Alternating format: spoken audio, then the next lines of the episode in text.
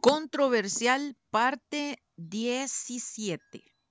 Iniciemos leyendo al tío Chon con su creyenteque. Los deberías.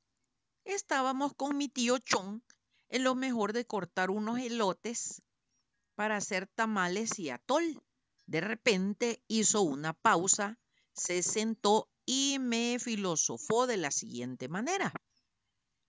Ya nos dimos cuenta, sobrino, la variedad de creyentenques que existen.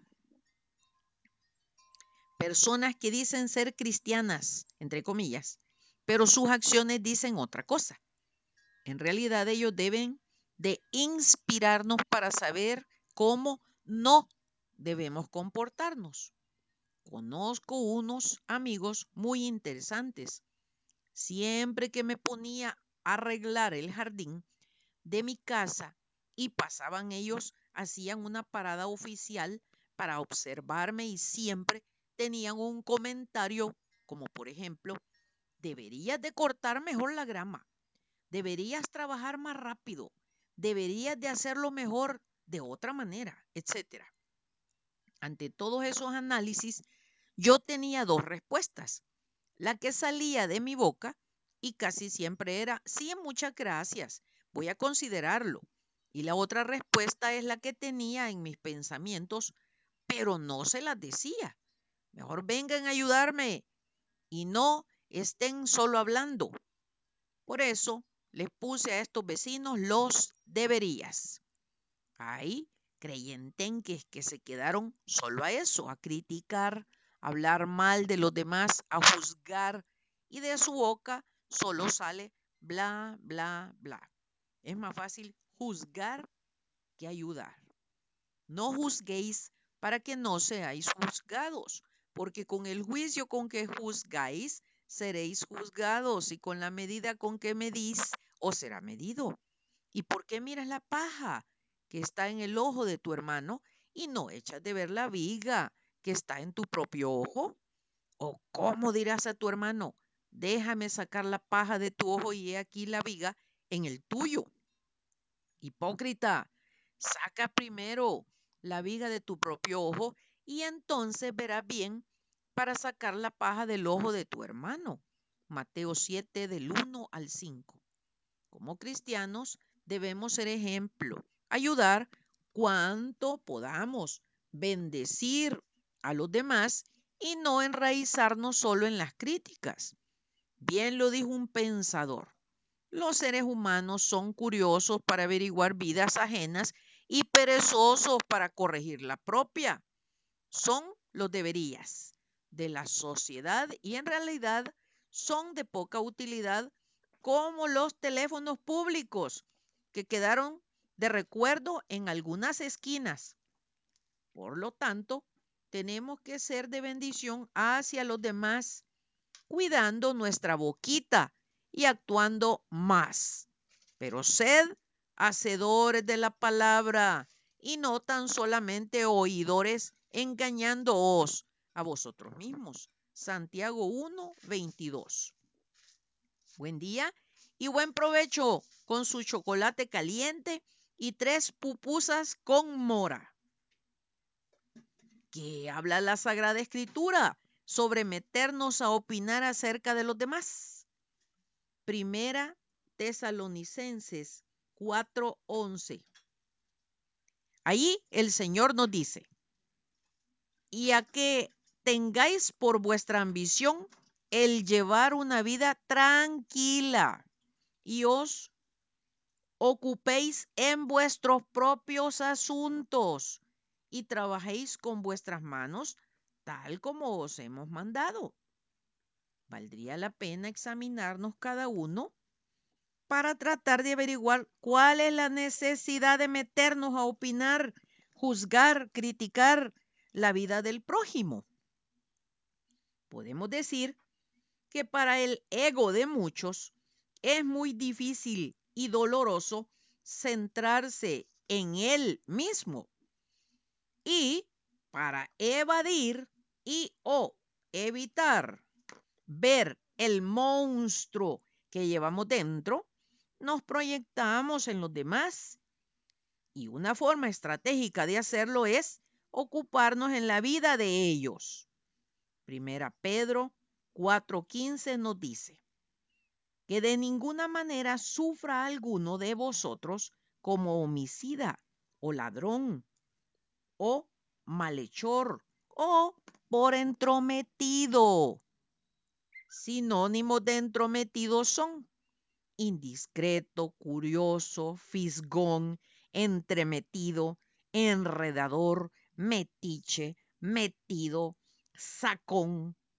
O sea, aquella persona que interviene indiscretamente en asuntos que no le incumben.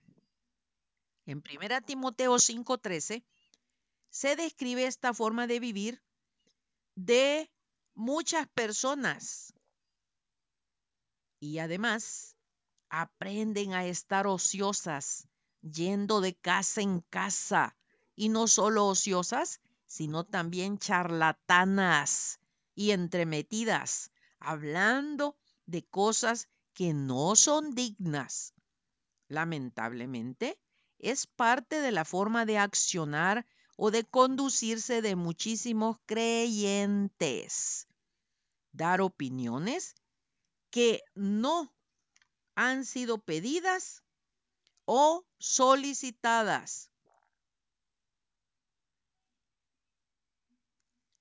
Leamos lo que nos dice al respecto Tito 3:14. Y que nuestro pueblo aprenda a ocuparse en buenas obras, atendiendo a las necesidades apremiantes, para que no estén sin fruto. Meternos en la vida de los demás es una necesidad apremiante. Cerca del Señor Jesucristo hubo gente salida metiche. Leamos cómo él reaccionó. Volviéndose Pedro, vio que le seguía el discípulo a quien amaba Jesús. El mismo que en la cena se había recostado al lado de él y le había dicho, Señor, ¿quién es el que te ha de entregar? Cuando Pedro le vio, dijo a Jesús, Señor, ¿y qué de este? Jesús le dijo, si quiero que él quede hasta que yo venga, ¿qué a ti? Sígueme tú. Este dicho se extendió entonces entre los hermanos que aquel discípulo no moriría. Pero Jesús no le dijo que no moriría, sino si quiero que él quede hasta que yo venga, ¿qué a ti? Juan 21 del 20 al 23. A leer en Primera Timoteo se menciona la palabra charlatán. ¿Qué significa? Que habla mucho y sin sustancia. Un hablador indiscreto. Muchas veces hablamos sin sentido ni propósito, solo por hablar, motivados por nuestra carne, o sea, por las tendencias pecaminosas de nuestra alma llevadas a cabo por nuestro cuerpo. Proverbios 10, 19 nos dice, en las muchas palabras no falta pecado, mas el que refrena sus labios es prudente. Entonces, ¿cómo hacer para no meternos en la vida del prójimo? Número uno, aprendamos a depender del gobierno y la guía del Espíritu Santo en nuestra propia vida. Número dos, conozcamos la voluntad del eterno Dios expresada en su palabra para crecer espiritualmente. Tres, aprendamos a obedecer sin cuestionar ni protestar la voluntad perfecta del Señor. Cuatro, dispongámonos a hacer morir en nosotros el yo, la carne, el ego, por la obra del Santo Espíritu en nosotros. Cinco, ser íntegros en reconocer el monstruo que llevamos dentro, sus carencias y deficiencias, lo que nos lleva a proyectarnos en la vida de los demás. 6. Aprender a utilizar sabiamente el don del habla. No dar opiniones que no nos han pedido. Preguntar si podemos opinar y estar dispuestos a respetar la opinión del prójimo al recibir su respuesta. No acceder a la manipulación. Así que todas las cosas que queráis que los hombres hagan con vosotros, así también haced vosotros con ellos, porque esto es la ley y los profetas. Mateo 7:12. Y número 7, vivir en base a la ley del amor. Jesús le dijo, amarás al Señor tu Dios con todo tu corazón y con toda tu alma y con toda tu mente y a tu prójimo como a ti mismo. De estos dos mandamientos depende toda la ley y los profetas. Mateo 22 del 37 al 40. Número 8. No perdamos de vista nunca que cada uno de nosotros dará a Dios cuenta de sí.